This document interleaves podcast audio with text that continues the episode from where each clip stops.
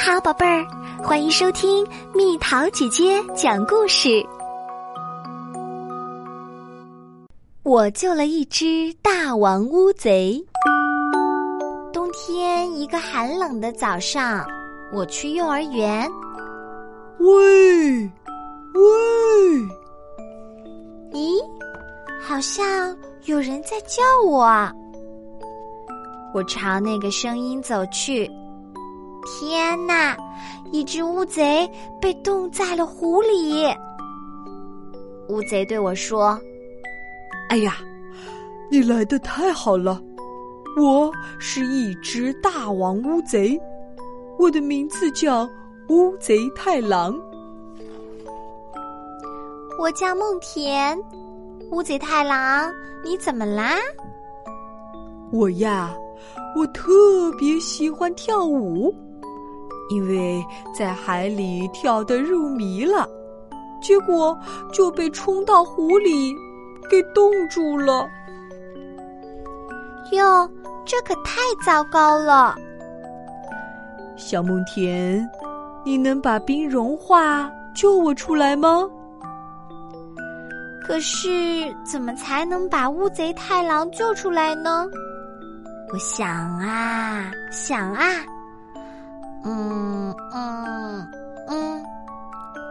使劲想，眼珠滴溜溜的转起圈来了。乌贼太郎的眼珠也滴溜溜的转起圈来了。我抬头看天，雪花也滴溜溜的转起圈来了。有了，我去叫老师。这是一个好主意，我猛地跑了起来。老师，有只乌贼被冻在湖里，动不了啦，我们赶快去救它吧。哎呀，那可太糟糕了！老师拿来一把大到不行的大水壶，装上热水，大家一起抬过去。哇，外边好冷啊！